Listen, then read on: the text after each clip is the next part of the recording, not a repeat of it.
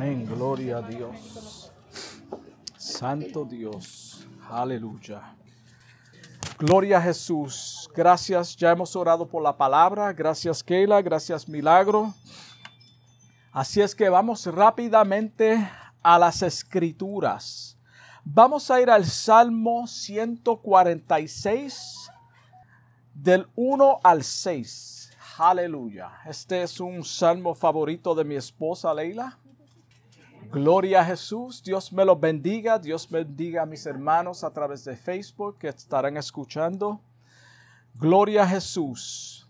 Salmo 146, versículos 1 al 6 la palabra de Dios leen en nombre del Padre, del Hijo y del Espíritu Santo. Alaba alma mía a Jehová. Alabaré a Jehová en mi vida. Cantaré salmos a mi Dios mientras viva. No confíes en los príncipes ni en hijo de hombre, porque no hay en él salvación pues sale su aliento y vuelve a la tierra. En ese mismo día perecen sus pensamientos. Bienaventurado aquel cuyo ayudador es el Dios de Jacob, cuya esperanza está en Jehová su Dios, el cual hizo los cielos y la tierra, el mar y todo lo que en ellos hay, que guarda verdad para siempre. Aleluya, medita en esas palabras, en esos primeros seis versículos. Gloria a Jesús. Lo primero que debemos saber o entender de este salmo es que es un himno desde un himno de alabanza y confianza en Dios. De eso se trata este himno. Su autor es desconocido. Muchas personas le quieren atribuir este salmo a David, pero es desconocido. Pero sabemos que es un diálogo con, de un hombre que está teniendo un hombre que está teniendo un diálogo consigo mismo a través de un cántico. Míralo de esa forma porque es así. Este hombre está cantando mientras está alabando a Dios de lo más profundo de su corazón en un momento de angustia, de dolor, de persecución tal vez. So cada uno de nosotros en algún punto de nuestra vida hemos tenido una situación donde tuvimos que reconocer con nuestra y hablar con nuestra alma para que recapacitara o recapacite en medio de la confusión. Sabemos que todos hemos estado ahí en algún punto de nuestra vida. El salmista nos dejó un ejemplo de cómo, cuándo y cómo debemos adorar a Dios. Ahí lo dice. Haz memoria en estos momentos por un segundo de ese evento o situación en tu vida que te hizo expresar de lo más profundo de tu sed. Señor, te alabo. Señor, ayúdame. Señor, gracias. Acuérdate de ese momento que tu alma tuvo que expresar esas palabras de lo más profundo. No podemos negar que Él ha venido a socorrernos cuando clamamos de lo más profundo de nuestro ser en ese momento. Él ha venido a socorrernos. Se cumple la escritura en Jeremías 33, versículo 3, que dice, clama a mí y yo te responderé y te enseñaré cosas grandes y ocultas que tú no conoces. Gloria a Jesús por eso. Tal vez hay alguien escuchándome o presente que está atravesando por momentos angustiosos y lo único que puedes expresar es, Señor, te necesito. Señor, ayúdame. Señor, ¿dónde tú estás? ¿Hasta cuándo tengo que soportar o sufrir esta prueba, esta angustia, este dolor? Estamos ahí, hermano. La alabanza a Dios en la antigüedad era tan esencial para el pueblo judío, era equivalente a la oración. Por eso hasta el día de hoy, cuando tuve la cultura judía ortodoxa, ellos se sientan y parece que están cantando, pero están orando. Esto es lo que está ocurriendo en este salmo. Cuando ellos van a orar por la comida, cantan, pero es una oración. Eso es equivalente a la oración. Por eso el salmista dice, te alabaré y cantaré salmos a mi Dios mientras viva. Mientras viva. Todos los días. Primera de Tesalonicenses, capítulo 5, versículo 17. Dice, orad sin cesar. Orad sin cesar todo el tiempo, no solo cuando las cosas andan mal sino en todo tiempo. Cuando tú estás en abundancia, en salud, en bendición, alaba a Dios. Cuando tú estás atravesando por pruebas y momentos de dolor, alaba a Dios más todavía, porque tú necesitas la ayuda de Él en esos momentos. El salmista, a pesar de que estaba en sufrimientos, encuentra fuerzas para razonar con sí mismo y decir a su alma que alabe a Jehová. Mira, mira hasta dónde llega la presencia de Dios en la vida de una persona. En ese momento es de lo más profundo del corazón que sale esa alabanza sincera porque ya tú no tienes esperanza. Tú no puedes hacer nada So tu alma tiene que razonar con la situación que tú estás pasando en el momento presente y ahí es donde Dios se te revela y tú tienes que clamar, alma mía, alaba a Jehová en medio de mi, de mi situación. Estoy turbado. Me viene a la mente el Salmo 103, versículo 1, cuando el salmista David expresó, bendice alma mía a Jehová y bendiga todo mi ser su santo, santo nombre. No solamente mi alma, sino mi cuerpo, toda mi existencia. En ese momento yo te alabo, Señor. Y en el versículo 2 él vuelve a repetir lo mismo, pero en esta ocasión viene a la memoria el por qué debe alabar a Jehová. Él no solamente se quedó ahí, Él nos da la razón por qué. Y el Salmo también nos dice por qué tenemos que alabar a Jehová. Primeramente, Él ha sido bueno. Te ha librado de batallas, David. Te ha librado de peligro. ¿Cuántos accidentes posiblemente tú, has, ibas a tener y el Señor te ha librado? Hermano, haz memoria. Eso es un motivo de alabar a Jehová. Él te ha librado de batallas ha mostrado su amor y misericordia hacia ti. Por lo tanto, ahora que estás en pruebas y angustia, no te olvides de ninguno de sus beneficios, alma mía. Santo. Si en esta hora te encuentras en un punto de tu vida donde nada te sale bien, te sientes deprimido, estancado o estancado en el crecimiento espiritual o en el ministerio, estás angustiado y abatido, haz memoria de dónde Él te sacó. Olvídate de todo eso y haz memoria de dónde Él te sacó, que es lo más importante. Acuérdate de dónde Él te sacó. Gloria a Jesús. Wow. Acuérdate que Él te dio el regalo más importante que es la salvación de tu alma. No son las bendiciones materiales. Todo eso son añadiduras. Esa es la gracia de Dios a tu favor, pero es la salvación de tu alma que es lo más importante. Él te salvó, Él te trajo, Él fue quien te puso en el lugar donde tú estás ante su presencia. Fue Él. Él te libró del mal, te rescató del pecado, de la corrupción y del camino equivocado. Todo esto es motivo de alabar a Dios de decir a nuestro alma, mira todos los beneficios que tú me has dado. Y puedo sobremirar o sobrepasar toda esa angustia, todo lo negativo.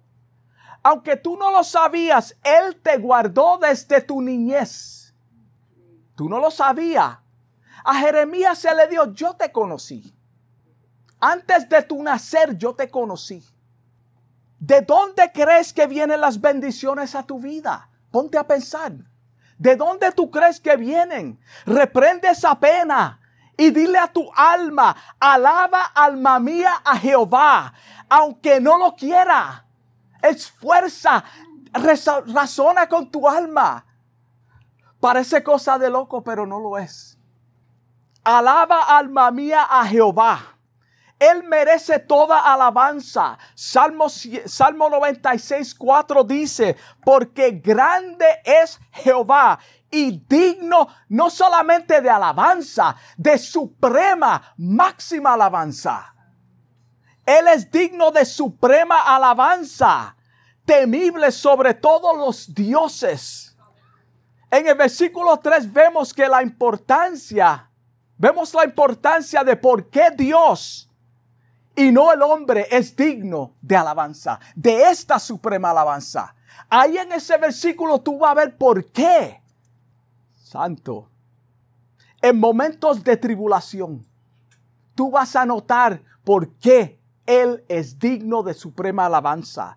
Es bueno, hermano, admirar las cualidades de una persona y tenerlos en alta estima hasta donde corresponde. No hay nada malo con eso, pero debemos, no debemos, perdón, de tener un, concepto más alto de ellos que deben de tener. No lo debemos poner, hermano, nuestra confianza total en el hombre. El apóstol Pablo en cierta ocasión dijo en Filipenses capítulo 3 versículo 17, Hermanos, está hablando a cristianos, nacidos de nuevo. Hermanos, sed imitadores de mí. Sed imitadores de mí y mirad a los que así se conducen según el ejemplo que tenéis en nosotros. Sostenemos Podemos admirar las buenas cualidades de una persona. El apóstol no está alabándose a sí mismo, sino que está quitando el enfoque de él y poniéndolo en Jesucristo. ¿Tú ves cómo caminan esas personas? ¿Tú ves cómo alaban a Dios? ¿Cómo ellos claman a Dios en medio de la angustia? Pues imítelo a ellos. ¿Por qué? Porque ellos son una representación de Jesucristo en la tierra, igual que lo somos nosotros. Por eso es necesario en medio de nuestra angustia alabar a Jehová. Sabemos que hay buenas o buenos consejeros y terapistas que nos pueden ayudar a superar ciertos traumas. Sí, lo hay. Son profesionales. No hay nada malo con eso. No estoy diciendo que no debes buscar ayuda profesional en algún consejero si lo necesitas. Eso no es lo que estamos enseñando. Lo que estoy diciendo es, ellos te pueden ayudar hasta cierto punto nada más. Nada más. Te pueden ayudar hasta cierto punto. Lo que estoy, perdón, en, tu angustia de tu alma sedienta, lo que tú necesitas son las acaricias divinas que solamente vienen de Dios. El hombre te ayuda hasta cierto punto, pero las acaricias divinas que vienen de Dios va más allá. Eso es lo que tu alma necesita. Eso es lo que tú necesitas en tu vida. Él te dice o te hace una invitación en Mateo capítulo 11 versículo 28. Mira cómo Él te dice, mira la oferta que Él te hace. Wow, mira la oferta que Él te hace. Venid es una invitación. Yo te estoy invitando. El mismo Jesucristo te está invitando. Venid a mí todos los que estáis trabajados y cargados. Yo os haré descansar. Yo os haré descansar. Dios creó a todo ser humano para que nos acerquemos a Él a través de una relación íntima. Dios nos creó con ese propósito. Él te conoce mejor que nadie. Por eso Él quiere que vengas a Él en medio de tu angustia, en medio de tu dolor. Cuando tú estás caído, Él quiere que tú vengas a Él. La vanidad de confiar ciegamente en el ser humano nos puede destruir emocionalmente y hasta espiritualmente. Cuando depositamos completamente nuestra confianza en el hombre, esto es lo que acontece. Es por eso que el salmista nos dice que no confíes en los príncipes. No confíes en los príncipes ni en hijo de hombre cualquier ser humano. No estamos diciendo que tú no puedes depositar hasta cierto punto una confianza en una persona para que te ayude. Eso no es lo que estamos diciendo. ¿Por qué digo esto? El pueblo judío de ese tiempo, cuando se apartaban de Dios, ponían su confianza total en los príncipes y en los reyes, que eran los que gobernaban. Ellos estaban a cargo del pueblo. Ellos tendían a poner toda su confianza en ellos cuando se descuidaban.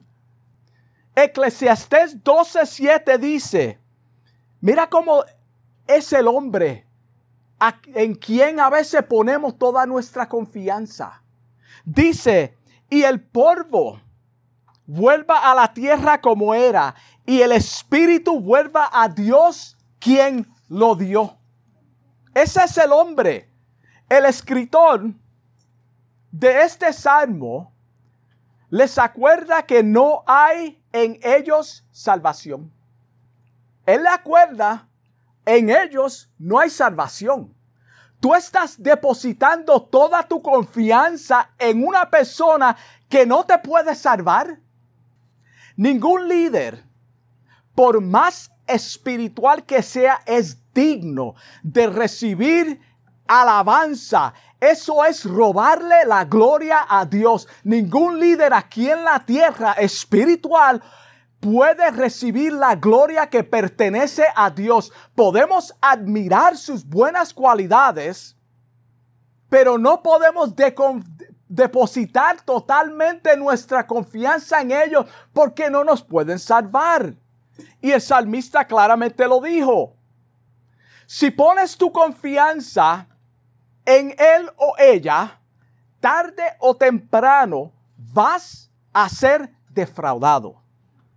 Ese ídolo, ídolo, te va a fallar. Te va a fallar tarde o temprano, hermano, porque nosotros ponemos expectativas tan altas en las personas y ellos son humanos. Y cuando fallan, se nos olvidan de que ellos son humanos. Entonces los maltratamos, los marginamos, los criticamos. Pero ¿quién te dijo que depositara tu confianza entera en esa persona? Te va a fallar. Pero Dios nunca te traicionará. Dios nunca te traicionará. Tú puedes depositar totalmente tus confianzas en Él, tu confianza. No hay cosa que duela más que ser traicionado por alguien, por algún ser querido, en el cual tú has confiado cosas personales y has puesto toda tu confianza en esa relación para luego ser herido. Eso duele, hermano. Yo creo que cada uno de aquí, que estamos aquí, podemos verificar esto. El salmista dijo, David, en un punto de su vida, pasó por este dolor. David pasó por esto lo que acabo de explicar. Mira cómo dice, mira cómo se expresó en el Salmo 41.9. Mira cómo David se expresó. Aún mi íntimo amigo, aún muchos, muchos le acreditan esto a Jesucristo y Judas, pero David está escribiendo esto. Aún mi íntimo amigo, en quien yo confiaba, el que de mi pan comía, contra mí ha levantado su carcañar. David pasó por sufrimientos. David en cierta ocasión tuvo un amigo en el cual le traicionó. Dios es la única fuente de esperanza y el único que puede salvar tu alma y sanar el corazón herido. Es el único. El terapista te puede ayudar hasta cierto punto. Los psicólogos te pueden ayudar hasta cierto punto. Pero Dios es el único que puede salvar, sanar el corazón herido. Él solo puede apagar las voces y pensamientos de suicidio que te atormentan de noche. Es solamente el Señor y nadie más. Isaías 2.22 dice, no pongas tu confianza en los simples hombres. No pongas tu confianza en los simples hombres. Porque son frágiles. Santo. Son frágiles como el aliento. Ahí lo dice. ¿Qué valor tienen mientras viven? ¿Qué valor tienen? Pon tu confianza en aquel que, los, que a los vientos le obedecen, en aquel que dijo en Mateo 11:30, porque mi yugo es fácil y ligera mi carga. Pon tu confianza en Él. Él te dijo eso.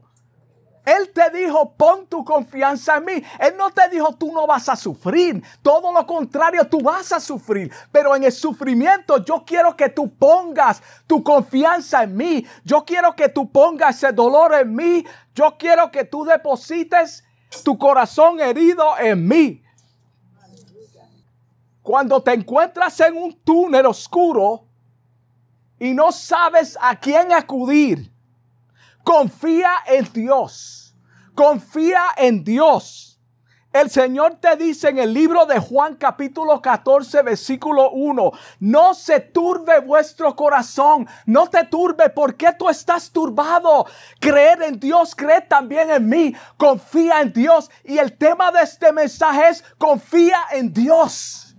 Confía en Dios. No confíes en el hombre, confía en Dios. No ponga tu esperanza en el hombre simple que va a perecer y sus pensamientos van a ir a la tumba con él o ella. El dinero se va a quedar, la propiedad se va a quedar. Pon tu confianza en el Señor. Iglesia, no ponga tu esperanza en el hombre aunque tenga posiciones elevadas, ninguna institución o partido político te puede dar la salvación. Ninguno. Todos te van a fallar tarde o temprano. Todos, todos. Jesús es el único que cumple su palabra.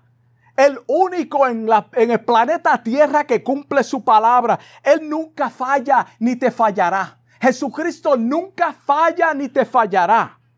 Aún algún día ellos perecerán juntamente con sus ideas y logros. El hombre ya no existen. Sus ideas y sus logros quedaron en el atrás. Olvidamos rápidamente, olvidamos de la persona. Dice el versículo 4 que sale su aliento y vuelve a la tierra. Sale su aliento y vuelve a la tierra ese mismo día perecen sus pensamientos. Somos todos mortales y algún día no existiremos más. Todos vamos a perecer, entiéndelo, todos. Dios es el único eterno. Pon tu confianza en el único que es eterno. Ese es Dios. Dios es eterno. Confía en Dios. Deposita tu angustia en Él. Jesucristo nos dice en Apocalipsis 1.8, yo soy el alfa. Wow. Yo soy el alfa. No eres tú. No es el hombre. No es el líder yo soy el alfa y la omega, principio y fin. Wow, el comienzo y el que termino. Yo soy el alfa y omega, dice el Señor, el que es, que era y ha de venir. Él viene por nosotros, iglesia. Nuestra esperanza es que Él viene por nosotros si no partimos antes. Él viene por nosotros, créelo, confía en Él, confía en Dios el Todopoderoso. Él dice que Él es el Todopoderoso. No eres tú, no es el hombre, no es ninguna institución, no es ningún partido. Él es Todopoderoso. Dios es Todopoderoso. Pon tu confianza en Él. El versículo 18 dice, y el que vivo y estuve muerto. ¿Qué hombre puede decir esto? Pon tu confianza en que dijo esto. Yo estuve muerto, mas he aquí que vivo por los siglos de los siglos. Amén. Así sea. Santo. Y no solamente eso, escucha esto. Y tengo las llaves de la muerte y del Hades. Tengo las llaves de la muerte y del Hades. Gloria a Dios. Ojalá que el Señor venga ahora mismo mientras yo estoy predicando. Es en Él que debemos de confiar. Jeremías 17:5, mira lo que dice de, de, los que confían en el hombre. Malditos son los que ponen su confianza en simples seres humanos, que no, que se apoyan, perdón, en la fuerza humana y, y apartan el corazón del Señor. Esos son malditos. No ponga tu confianza en el Señor, todo el mundo te va a fallar. Hermano, sí, Estima a las personas que trabajan, sí. Tenlo en alta estima hasta cierto punto. Pero no hay salvación en el hombre. En estos cuatro versículos, el salmista nos dice lo que debemos, o nos dijo lo que debemos de hacer. Todo esto es lo que debemos de hacer, no poner la confianza en el hombre, alabar a Dios en momentos de angustia y de dolor. Y en versículo 5 vamos a ver el resultado cuando ponemos nuestra confianza en el Señor. So ahora como que hay un giro aquí.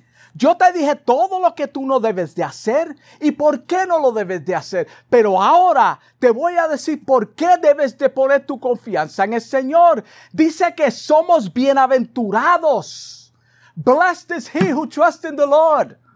Somos bienaventurados porque nuestra esperanza, hermano, y este es el punto clave, nuestra esperanza está en el Dios de Jacob.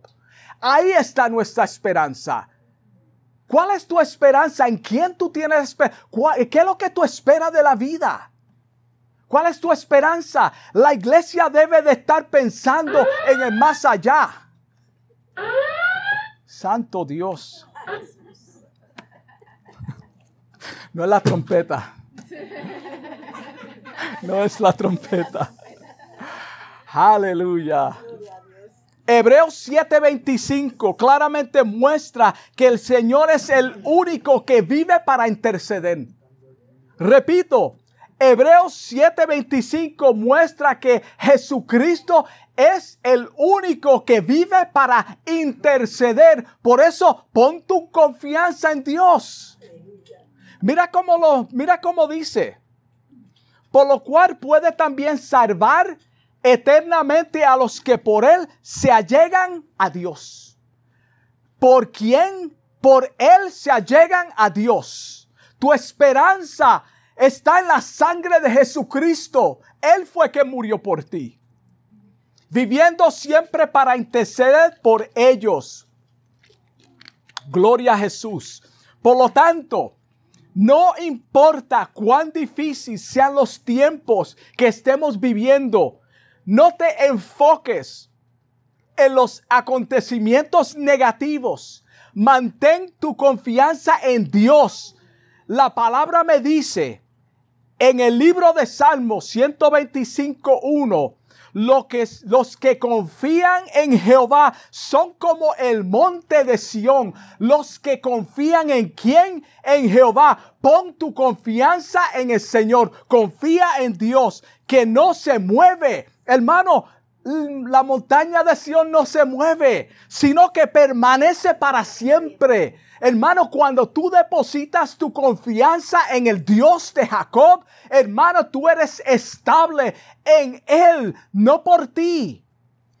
Y hace una comparación con las montañas que están alrededor de Jerusalén, la cual inspiraba seguridad a los judíos en aquel tiempo. Ellos miraban hacia Jerusalén en su cautividad y cuando veían esas montañas, yo me imagino que cantaban, así como Jerusalén está rodeada de montes, así Jehová está alrededor mío en medio de mi angustia, en medio de mi cautividad. Por eso yo debo de confiar totalmente en Dios y no en el hombre. Dice el versículo 2, como Jerusalén tiene montes alrededor de ella, así Jehová está alrededor de quién? De su pueblo y para siempre, no a veces, para siempre hermano. Mira la esperanza de nuestro Dios. Mira la esperanza que tenemos en nuestro Dios. El salmista nos dice en el versículo 6, Él hizo los cielos y la tierra wow, yo voy a poner mi confianza en el que hizo los cielos y la tierra. Ningún hombre hizo el cielo ni la tierra. Ningún hombre ha creado nada de lo que ya ha existido. wow. El mar y todo lo que en ellos hay. Este es mi Dios. Yo te lo ofrezco si no lo conoces. Deposita tu confianza en Él. Mira todo lo que Él hizo. Por eso debemos de alabarlo a Él y no al hombre. Por eso somos bienaventurados. Porque creemos en el Dios de Jacob, el que hizo los cielos y la tierra, el mar y todo lo que en Él hay. Todo, hermano. Todo. Nos estamos ahogando en un vaso de agua porque hemos quitado la mirada de nuestro Señor. Por eso estamos como estamos muchas veces.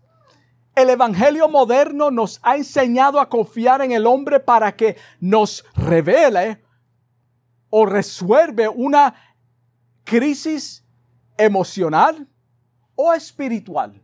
So estamos depositando más en el hombre lo que el hombre puede hacer por nosotros en medio de nuestra angustia. Si tú has nacido de nuevo y lees la Biblia, te darás cuenta a través de las mismas escrituras que Dios es soberano. Dios es soberano, Él es omnipotente, Él tiene todo el poder, hermano. Y está en absoluto control de los eventos mundiales y en nuestra vida. Él está en control. Parece que no, pero Él está en control. Aunque tú no lo veas. Por lo tanto, alza tus ojos al cielo y busca tu apoyo, tu ayuda en el Dios de los cielos, en Cristo que está sentado a la diestra del Padre. Ahí es donde nosotros debemos de estar mirando, hermano. Di como dijo el salmista en Salmo, en Salmo 61, 2. Desde el cabo de la tierra clamé. Desde el cabo de la tierra clamé a ti, no al hombre desde el cabo de la tierra clamé a ti cuando mi corazón desmayare. Voy a clamar a ti cuando yo no tenga fuerzas. Llévame a la roca más alta que yo. Llévame a la roca más alta que yo. Eso es lo que dice el salmista. Confía en Dios. Salmo 121. Alzaré mis ojos, Valeria, alzaré mis ojos a los montes. ¿De dónde viene mi socorro? ¿De dónde? ¿De dónde viene mi socorro? Mi socorro viene de Jehová, de Dios. Por eso yo pongo mi confianza en Él y no en el hombre, que hizo los cielos y la tierra. Él hizo los cielos y la tierra. Dios es el único fiel. Dios es el único fiel. Él guarda verdad para siempre. Él guarda verdad para siempre. Él lo dijo y lo cumplirás. Números 23, 19 dice, Dios no es hombre para que mienta, ni hijo de hombre para que se arrepienta. Él dijo y no hará. Seguro que sí. Y no ejecutará. Dios es soberano. Y con esto concluyo. Santo Dios. Si en esta hora estás buscando una solución a tu crisis emocional, espiritual, pon tu confianza en el Señor. Hermano, pon tu confianza en el Señor. Él solo quiere el bien para ti. Sus bendiciones son nuevas cada mañana. Dios lo que quiere es el bien para el hombre y nosotros lo rechazamos. Nosotros queremos hacer lo que queremos. Él hizo los cielos y la tierra, el mar y todo lo que en ellos hay. Él guarda verdad para siempre. Por lo tanto, iglesia, hermano que me escucha a través de Facebook, confía en Dios y verás que Él es fiel a su palabra. Él es el único, el único hermano que nunca falla. Él es el único. Dios te bendiga. Vamos a orar. Amadísimo Dios y Padre Celestial. Padre, te doy gracias por tu palabra. Gracias porque yo sé que tú has tocado corazones. Yo sé que tú has hablado a muchas personas, Señor. Tú hablaste a mi vida, Señor. Te doy gracias por tu palabra, Señor. Bendigo a este pueblo, Dios mío, que vino a escuchar tu palabra, no a mí, Señor. Padre, te doy gracias por ello. Ayúdanos a poner nuestra confianza en ti, Señor. Te doy gracias por mis hermanos y amigos que estarán escuchando a través de Facebook, Padre. Guárdalos a ellos también, Señor, y ayúdalos a poner completamente su confianza en ti y no en el hombre. Dios te bendiga, iglesia.